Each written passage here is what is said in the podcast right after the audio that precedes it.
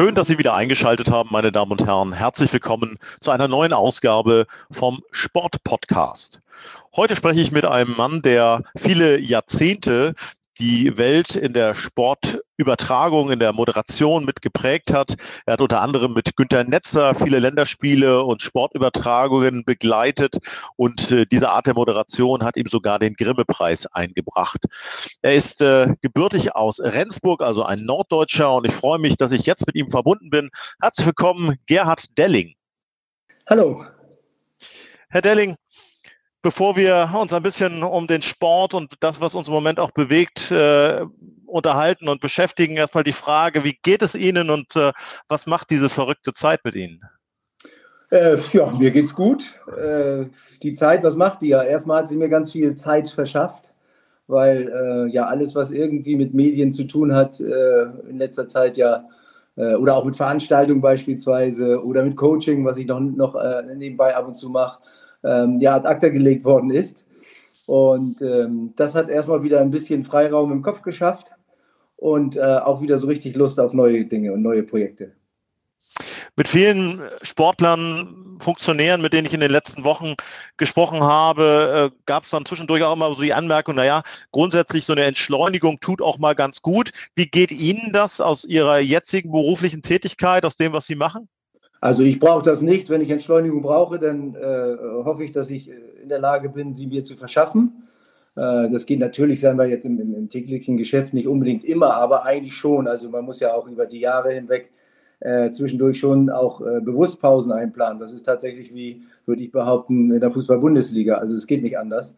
Äh, das ist schon sehr konsequentes Leben dann. Also insofern, ich hätte die jetzt nicht gebraucht, diese Pause. Ich hätte logischerweise auch Corona nicht gebraucht. Ähm, dass sie zu einem Umdenken äh, manch einen anhält, äh, glaube ich schon, aber ich bin nicht so ganz davon überzeugt, dass es sehr nachhaltig sein wird. Hm. Sie sprechen es an, die Fußball-Bundesliga. Ähm, es ist ja so, dass wir mittlerweile wissen, dass das Hygienekonzept der DFL gut zu funktionieren scheint noch wollen wir den Tag nicht vor dem Abend loben, denn es gibt äh, noch einen Spieltag und auch noch eine Relegation, aber letztlich äh, scheint es ja ganz gut funktioniert zu haben. Wie stehen Sie zu diesem Konzept und zu dem, was da entwickelt wurde? Also man kann nur sagen, cross my fingers, äh, es hat wirklich gut funktioniert und ähm, das ist zum Teil auch der guten Überlegungen äh, zu, äh, zu schulden, aber ähm, zum Teil spielt auch das Glück eine ganz große Rolle. Äh, ich glaube, auch das Wetter hat mitgespielt, wie wir jetzt äh, beispielsweise auch durch den Fall Tönnies lernen, ist es da, wo es nicht ganz so schnuckelig warm ist wie bei uns im Augenblick, ähm, hat das Virus noch bessere Chancen, sich auszubreiten. Und ähm, ich war ehrlich gesagt ein bisschen überrascht, dass man nicht ähm, sozusagen die ganze Bundesliga in Quarantäne genommen hat für sechs oder sieben Wochen oder sechs Wochen zwei Wochen, äh, damit alle quasi keimfrei, virenfrei sind und dann in vier Wochen das durchzuspielen. Ähm, auch ohne weiteren aus, äußeren Kontakt. Das ist dann zwar wie Montage und sehr bitter, aber ähm, das ist ja auch so, dass die Zuschauer nicht im Stadion sind. Also man musste ja doch einige Kröten schlucken. Und für äh, grundsätzlich war es für die Bundesliga überlebensnotwendig, dass sie gespielt haben. Dass es jetzt so gut ausgegangen ist, kann man nur sagen, Glückwunsch und ähm, sicherlich zum Teil gut geplant. Ähm, ich hätte gedacht, man hätte es noch ein bisschen rigoroser gemacht. Nun, es ist ja so, dass dieses Konzept auch im Nachhinein Vorbild für andere Sportarten war. Äh, kann man sagen, dass das im Prinzip auch äh, ja der Türöffner für andere Sportarten aus Ihrer Sicht war, dass dann auch Basketball, Tischtennis, äh, es gibt noch den einen oder anderen Sport, der im Moment noch daran feilt, sich äh, viel abgeschaut hat äh, von dem, was Christian Seifert da mit seinem Team entwickelt hat? Ja, also es ist ja sowieso erstmal, hat es ja auch eine Logik, dass wenn ähm, ein doch äh, so potenter Verband wie die DFL äh, so eine Vorgabe macht und man sieht, dass es doch äh, tatsächlich auch gut funktioniert, ähm, dass man das jetzt nicht versucht, äh, komplett anders zu machen, hätte ja gar keinen Sinn. Ähm, auf der anderen Seite, ich muss sagen, gerade die Sportarten, wo das dann doch, äh, sag mal, das Budget doch äh, relativ schmal begrenzt ist und eng genäht, ähm, da bewundere ich schon, mit welchem Enthusiasmus gerade die Sportler äh, bereit sind, auf ganz viel zu verzichten in dieser Situation, um ihren Sport auszuführen. Und ähm, ich glaube, dass es fast deswegen schon in diesen Bereichen ähm, genauso erfolgreich sein kann, weil da offenbar jeder so sehr dahinterher ist, seinen Sport auszuüben und dabei sein zu können und dabei zu bleiben, ähm, dass ich glaube, da würde mancher äh, einiges noch für geben. Also ist ja auch zu erleben, jetzt gerade in München, die Halbfinals laufen beim Basketball, da ist viel Anstrengung hinter, aber es gibt auch negative Beispiele.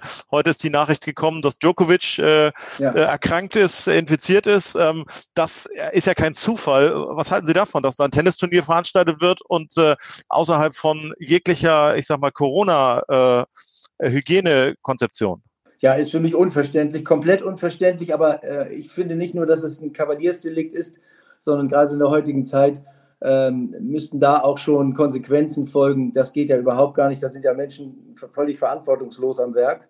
Äh, gerade im Tennis gibt es ja nun eine große Chance, wenn man äh, wirklich sich vorsieht, wenn man äh, alle möglichen Vorrichtungen und Vorkehrungen trifft, dass das Ganze tatsächlich ohne Infektion vonstatten gehen kann. Äh, schon allein deswegen, weil es äh, kein Nahkampfsport ist. Und ähm, dass das nun so aus dem Ruder läuft, also das können ja nur Menschen am Werk gewesen sein, die keinerlei Verantwortung in sich tragen. Wenn man sich jetzt mal die wirtschaftliche Seite anguckt, auch ganz aktuell, die Rechte für die Bundesliga ab nächsten Jahr sind neu verhandelt, neu aufgeteilt worden. Ihr, ich sag mal, ehemaliger Arbeitgeber ist da, glaube ich, auch ganz gut wieder bedient worden. Nichtsdestotrotz reden wir immer noch über vier Milliarden Euro. Passt das in die heutige Zeit, dass man äh, in diesen Dimensionen jetzt gerade in dieser Zeit äh, Bundesliga-Rechte verhandelt? Also ich weiß nicht, das ist, das wird ein Kolloquium, wenn wir das jetzt äh, zu Ende führen, diese Diskussion, weil das passt natürlich in gar keine Zeit. Also nirgendwo und zu keiner Zeit äh, wird man eine vernünftige Erklärung dafür finden, warum beispielsweise äh, Menschen Milliarden privat irgendwie auf dem Konto haben oder warum äh, Fußballer äh, zig Millionen verdienen müssen bis hin zu Ablösesummen von zum Teil 200, 300, 400 Millionen. Das ist äh, natürlich ein Auswuchs des Systems, aber das ist äh, kein Fehler der Menschen, die da in diesem System handeln, sondern sie handeln nur systemimmanent. Das ist ein Fehler der ganzen Konstruktion, finde ich. Ich bin ja nun sehr wirtschaftlich interessiert und von Haus aus auch Volkswirt. Ich habe ähm, die äh, freie Marktwirtschaft zu Anfang geliebt, weil sie uns in Deutschland und vor allem in Europa ähm, doch sehr viel Wohlstand beschert hat. Aber ich kann bis heute nicht verstehen, warum nach 70 Jahren nicht wenigstens mal äh, ein neuer Gedanke damit hineinkommt. Man muss sie ja nicht abschaffen, aber wir sehen doch an allen Ecken und Enden kracht es dann doch wieder auseinander. Und äh, wie gesagt, wenn eine Ablösesumme 222 Millionen Euro beträgt, dann war das auch schon vor ein paar Jahren äh, ein Auswuchs, der eigentlich nicht hätte sein dürfen nicht im Fußball, das, das gibt es ja auch in anderen Bereichen, also Vorstandsgehälter in, in großen äh, Unternehmen, aber ja. ähm, in die, innerhalb dieses Systems. Und ich glaube, solange das System nicht geändert wird, wird natürlich jeder versuchen, sich optimal darin zu bewegen. Und deswegen äh, hat es mich fast eher überrascht, dass es jetzt nach hinten ging, die Zahlen ein bisschen runtergegangen ist, weil äh, ich sage mal, in einem Dreivierteljahr oder in einem Jahr, wenn ein Impfstoff da sein sollte, dann sehen wir auch wieder andere Beträge. Und das hängt wahrscheinlich damit zusammen, dass im Moment halt das Produkt ohne Zuschauer oder auch damit zusammen, dass das Produkt im Moment ohne Zuschauer verhandelt werden muss, zumindest auf eine jetzt nicht ganz absehbare Zeit. Was macht das mit Ihnen? Sport ohne Zuschauer, Leistungssport ohne Zuschauer, ein Sportstudio, in dem keine Menschen sitzen. Was hm. denken Sie da? Was, was geht ja, Ihnen davor? Ich mal ganz kurz sagen, das ist schon richtig. Das äh, hat auch damit zu tun, dass die Zuschauer nicht da sind. Aber ähm, äh, insgesamt hat es auch dazu, damit zu tun, dass wir doch schon in der heutigen Zeit sehr viele Wellenbewegungen haben. Äh, da sorgen wir übrigens äh, von den Medien auch dafür. Äh, eine ganze Zeit war äh, Umweltschutz auf einmal ganz weit vorn. Das ist jetzt äh, mal ganz weit in den Hintergrund getreten. Jetzt ist Corona ganz weit vorn und die Folgen und wie man das eine oder andere damit bewältigt. Ich hoffe übrigens, dass gerade Umweltschutz, Umweltverträglichkeit, Nachhaltigkeit wieder wirklich ein, knapp, ein, ein, ein gutes Gut werden äh, und dass wieder viele Menschen sich damit identifizieren können und das auch, auch ehrlich mit nach vorne treiben wollen. Ähm, deswegen, das sind mir zu viele Wellenbewegungen ähm, die am Ende gar keine wirkliche Substanz haben. Eine Substanz wäre mir viel schöner und lieber. Das heißt, also zumindest eine Modifizierung von Regeln.